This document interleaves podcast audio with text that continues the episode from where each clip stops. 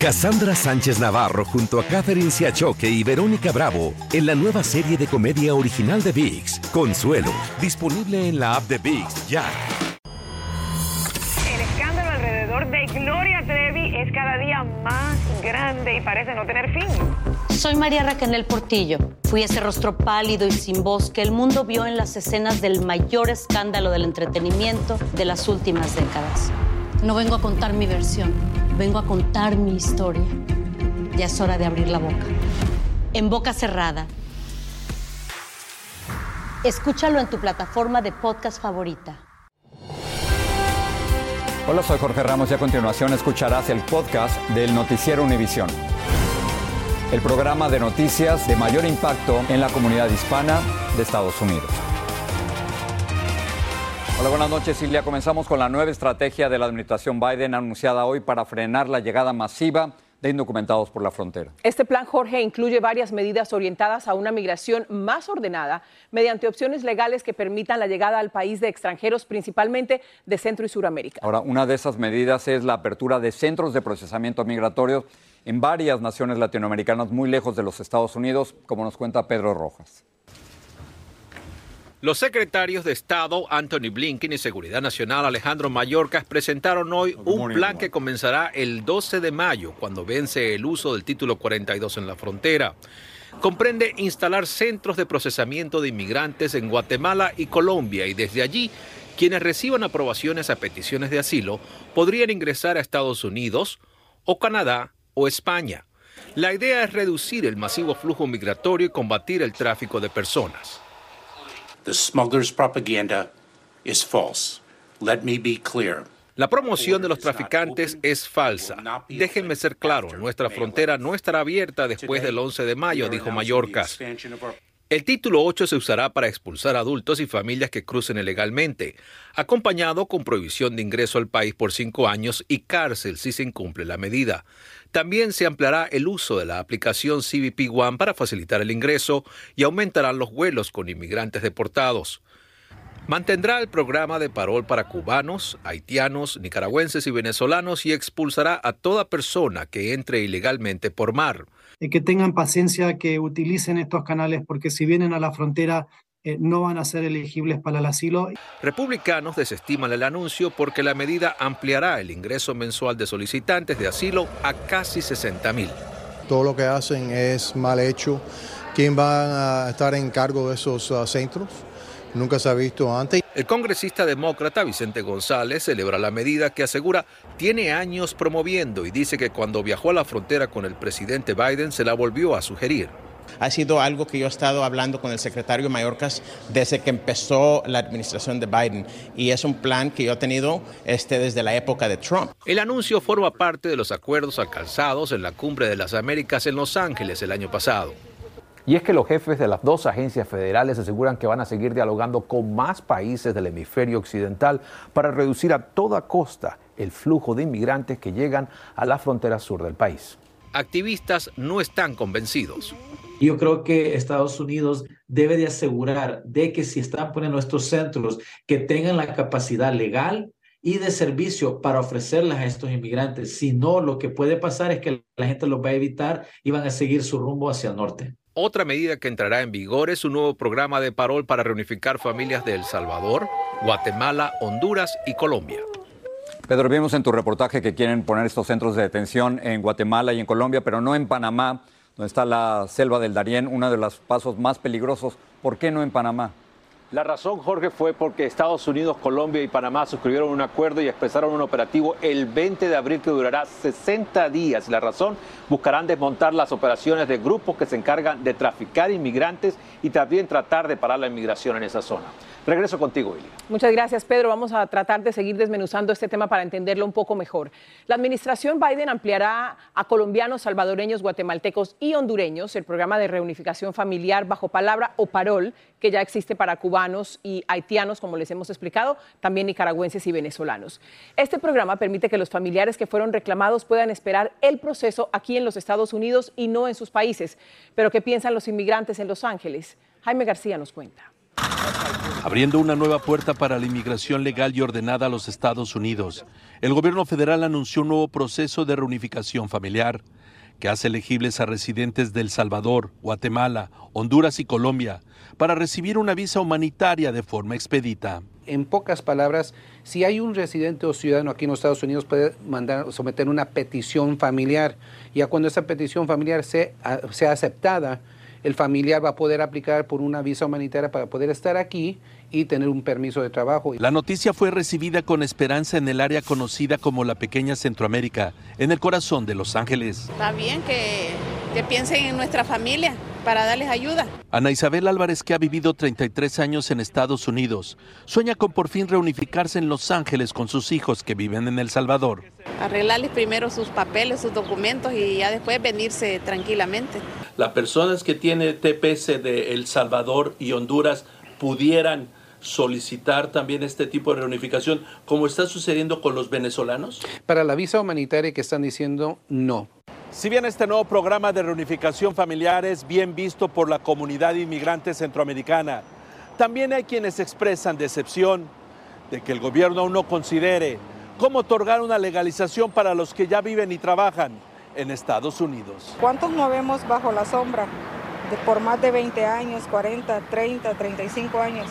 Y vivimos bajo la sombra y los que vienen entrando tienen permiso de trabajo. Y los que entramos hace añales no tenemos nada. En Los Ángeles, Jaime García, Univisión. Y vamos a seguirlo explicando porque hay dos maneras de deportar o expulsar a inmigrantes de los Estados Unidos. Por ejemplo, en marzo pasado más de 89 mil personas fueron expulsadas bajo el título 42, que es una ley sanitaria por la pandemia que vence el 11 de mayo. Ese mismo mes, más de 168 mil personas fueron detenidas y deportadas bajo el título 8 y esto es lo que va a quedar cuando desaparezca el título 42. Es decir, bajo el título 8 los inmigrantes son detenidos, procesados y deportados. Este plan migratorio de la administración Biden no ha sido bien recibido por muchos migrantes de la caravana que cruza México. Agotados por el calor extremo y el camino recorrido, dicen que no regresarían a sus países de origen para comenzar a tramitar la reunificación familiar. Jessica Cermeño habló con ellos en Chiapas, México. Aquí en Chiapas, las medidas migratorias anunciadas por la Casa Blanca fueron recibidas por los integrantes de la caravana con sorpresa y mucho disgusto. No, yo no estoy de acuerdo, porque es una maldad para toda esta gente que están aquí. ¿Tú sabes lo que es devolverse? y otra vez por la selva. Abraham González es venezolano. Tengo 105 días caminando. Y él, como todos a los que les preguntamos, está convencido de que nada cambiará para los miles que están caminando en México hacia el norte, aquí o donde sea. Yo lo máximo que voy a esperar son dos días. De ahí decido caminar. Es que en este campamento ni los que tienen familiares en Estados Unidos que puedan responder por ellos, como Kenny Castaneda, están dispuestos a frenar su viaje. Porque la familia que hay veces desde El Salvador, este, hay veces les cuesta bastante trabajar allá para mandármelo a mí y que en un regreso lo, lo pierda. Sería un fracaso. Es un fracaso total para uno. Y para el organizador de este movimiento, hasta la creación de nuevos centros de procesamiento migratorio en otros países es otro engaño, como la aplicación de CBP One. Esto es político, es una manera de decirle al pueblo americano, los vamos a procesar afuera y no lo vas a tener que ver, pero realmente hicieron el programa de CBP estaban hablando de 250 personas diarias. Cuando la promesa era que miles podrían hacer su petición de refugio por internet el mismo día, algo que sigue sin ocurrir. Y esta tarde llegaron hasta aquí, hasta Villa Comaltitlán, integrantes del Instituto Nacional de Migración para realizar un censo de los integrantes de la caravana, pero no quisieron confirmarnos si es para otorgarles un permiso pero el grupo se ha reducido por la lentitud del paso y el calor extremo. Por eso algunos volvieron a coserse los labios y ahora que se han quedado en el limbo tras las nuevas medidas estadounidenses, la voluntad se está convirtiendo en desesperación. No hay comida, no hay agua, aquí no hay nada. La migración es un tráfico que algo no, es algo que siempre va a estar, eso no lo van a poder parar. En Villa Comaltitlán, Chiapas, México, Jessica Cermeño, inicia. Comenzó hoy en Denver, Colorado, la cumbre de las ciudades de las Américas, donde se reúnen alcaldes y jefes de gobierno de grandes urbes como la Ciudad de México, Bogotá y Miami. Y ahí se encuentra Dulce Castellanos para contarnos los temas centrales. Dulce, ¿qué viste? Jorge, en la primera cumbre de las ciudades el tema central fue desafíos globales, soluciones locales y se busca abordar las problemáticas que enfrentan las ciudades para que sus líderes puedan implementar estrategias a nivel local. Uno de los temas más importantes del día de hoy es la migración. Sobre esto hablamos con la doctora Claudia Sheinbaum, la jefa de gobierno de la Ciudad de México, pero también nos compartió sobre las posibilidades de que se postule para la presidencia de México. Escuchemos. En la medida que no haya inversión ni cooperación para el desarrollo, eh, la gente migra por necesidad y lo que se requiere pues es desarrollo en sus países. México está preparado para una mujer presidenta y siempre digo que sí. Primero porque no podríamos decir que no, porque sería negarle eh, una posibilidad a la democracia en México. Y por otro lado, eh, hoy las propias encuestas en México hablan de que la gran mayoría de los mexicanos ve bien que una mujer sea presidenta. A esta cumbre también llegaron los alcaldes y alcaldesas de Brasil, Colombia, Ecuador y una tribu nativa de Canadá para crear mayor representación de los grupos indígenas y subrepresentados. Desde Denver, Colorado, yo soy Dulce Castellanos y le regreso contigo. Cassandra Sánchez Navarro junto a Catherine Siachoque y Verónica Bravo en la nueva serie de comedia original de VIX, Consuelo, disponible en la app de VIX ya. Gracias por seguir con nosotros en el podcast del Noticiero Univisión. El presidente de México, Andrés Manuel López Obrador, admitió que sufrió un desmayo transitorio el fin de semana antes de ser diagnosticado con COVID-19, pero le restó importancia y explicó que nunca perdió la conciencia. No perdí el conocimiento, eh, sí tuvo esa situación de desmayo transitorio el presidente también dijo que se siente bien, que está trabajando para preparar sus discursos del primero y el 5 de mayo. El ex vicepresidente Mike Pence testificó hoy ante el gran jurado que investiga los esfuerzos de Donald Trump para anular su derrota electoral del 2020 ante Joe Biden y permanecer en el poder. Pence ha reiterado varias veces que se negó a cumplir las órdenes de Trump el 6 de enero del 2021. Trump quería evitar que Biden fuera certificado como ganador. Hay novedades para quienes tratan de bajar de peso y fracasan en el intento. Un estudio demostró que una medicina para tratar la diabetes tipo 2 ayudó a perder hasta 34 libras de peso a pacientes que participaron en esta investigación. Así lo afirma el fabricante del fármaco que pedirá autorización federal para venderlo como una opción para adelgazar. Nos explica Vilma Tarazona. Omar Correa ha sufrido de sobrepeso buena parte de su vida. Por eso le interesa la noticia sobre un alentador medicamento para adelgazar. Sí, lo probar para ver. El laboratorio Eli Lilly dijo que su medicina inyectable Monjaro, que se usa para pacientes con diabetes, demostró en un estudio reciente que ayuda a los pacientes a perder hasta 15% de su peso, el porcentaje más alto comparado con medicinas similares. ¿Por qué es tan revolucionario a la hora de perder peso? Ese efecto de perder tanto peso durante ese tiempo que estaba evaluando los lo pacientes ayudó mucho. ¿Esa nueva droga? El doctor Steven Enríquez es especialista en cirugía bariátrica y trata pacientes con sobrepeso. ¿Qué es lo que hace dentro del organismo que ayuda a perder peso? Entonces, es una cosa que eh, es un medicamento que, que ayuda a bajar las hormonas em, para bajar la cantidad de, de, insulina que necesitas em, y ayuda con el, el sensación de tener hambre. Paula Rojas dice que de ser elegible le gustaría probar Monjaro porque sus intentos para adelgazar han sido inútiles. ¿Recuerdas cuántas veces has intentado hacer dieta y luego la dejas? todos los lunes digo, esta semana voy a empezar. Todos los lunes es lo mismo, pero bueno, algún día. El fabricante de Monjaro dice que los efectos secundarios de esa inyección puede ser diarrea y vómito y que en algunos experimentos con ratones detectaron pocos casos relacionados con cáncer de tiroides. Omar Correa dice que por ahora tratará de hacer lo que está a su alcance. ¿Cuál es la mejor solución para perder peso? Aguantar el pico y caminar, correr, ejercicio natural. Bueno, el fabricante de Monjabro espera obtener autorización federal a fin de año para utilizar la inyección en pacientes con sobrepeso. Los médicos aclaran que este fármaco no es para todos los pacientes y que debe ser recomendado por un especialista de la salud. Jorge, regreso contigo. Gracias. Vamos a hablar de dólares. La economía de los Estados Unidos creció solo 1.1% en el primer trimestre de este año. Esta cifra es inferior a lo previsto. Solo 230 mil personas pidieron ayuda del gobierno por desempleo. Los padres de Connor Sturgeon, el joven que mató a tiros a cinco compañeros de trabajo en un banco en Kentucky, dijeron que los problemas mentales de su hijo comenzaron el año pasado con ataques de pánico y un intento de suicidio y que creyeron que la situación parecía controlada hasta que ocurrió la masacre. Lisa y Todd Sturgeon pidieron perdón por lo ocurrido y comentaron lo que algunas personas les habían dicho para consolarlos. La policía dijo que el fusil de asalto que usó en la matanza, el joven lo compró en una armería el mismo día en que le dijo a su madre que había sufrido un ataque de pánico. Hay nuevas evidencias de que un ex comisionado de bomberos de San Francisco atacó a varias personas sin hogar con un aerosol para osos en el barrio de la Marina. Luis Mejía nos tiene más del violento y confuso incidente ahora bajo investigación. San Francisco tiene un problema con los indigentes, pero esto no se ve todos los días. Armado con un tubo de metal, un hombre que vive en la calle atacó a un ex comisionado del departamento de bomberos cerca de su casa.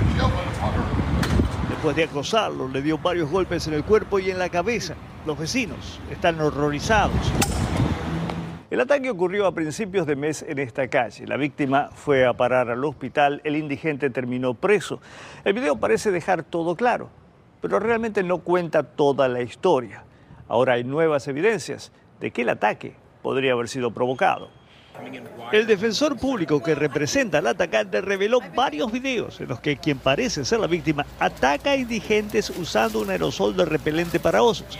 Hay por lo menos siete incidentes, todos ocurrieron en la misma área. La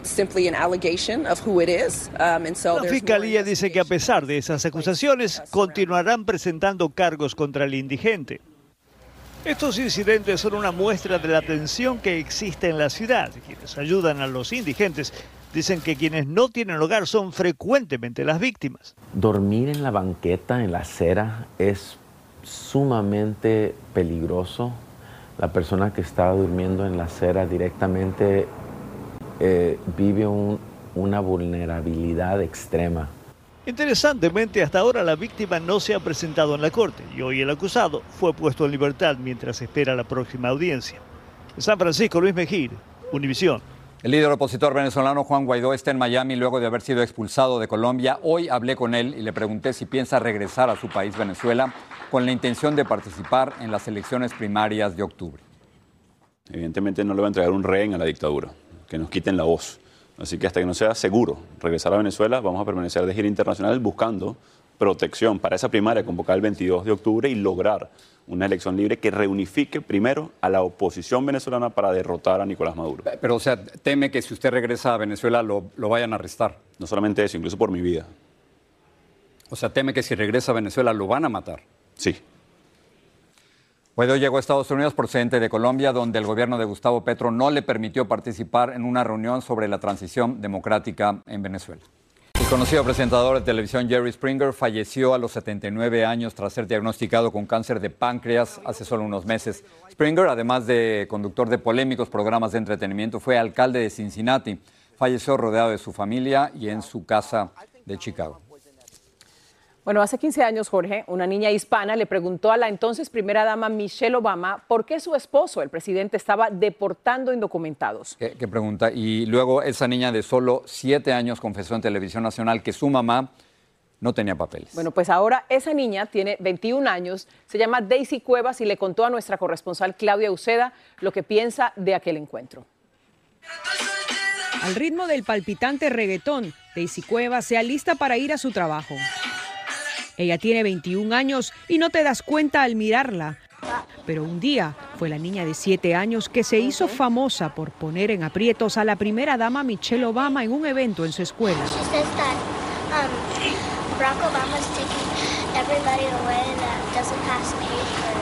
Con esa misma candidez infantil que criticó al mandatario, le hizo una abierta confesión a su esposa ante las cámaras. Esa niña se hizo mujer. Nos encontramos con ella afuera de la que fue su escuela. Cuando ves este momento, ahora que han pasado tantos años, ¿qué piensas? Wow. Una niña chiquita dice, todas las palabras que le vienen pasando por la mente. Y es que en ese tiempo la palabra redada se escuchaba por todas partes. Ice está aquí y yo me recuerdo que mis tías, toda mi familia estaba en miedo. Daisy, quien es estadounidense de nacimiento, es hoy maestra de hip hop. Ahora que es mayor de edad, Daisy planea reclamar a su mamá para que califique para la residencia. Su mamá por temor no quiso salir en cámaras porque es indocumentada. ¿Tu mamá está bien? Está mejor. Hace casi 15 años Daisy era la niña que jugaba con la primera dama. Hoy ella es una mujer adulta que juega con niños y su inocencia. Los niños a veces te dicen todas las cosas de la casa. Hoy Daisy sigue diciendo lo que piensa y espera que otros hagan lo mismo que ella hizo. Sé que ayude, aunque sea a algunas personas, por fin hablar lo que ellos sentían. En Washington, Claudio Seda, Univision. Ese valor de Daisy a los siete años de edad, ¿no? y, y, esa pregunta que hizo le dio un gran poder a ella. Claro. Sí. Mucho que aprender tenemos los periodistas. Claro que sí. Gracias, nos vemos mañana. Buenas noches. Así termina el episodio de hoy del podcast del Noticiero Univisión. Como siempre, gracias por escucharnos.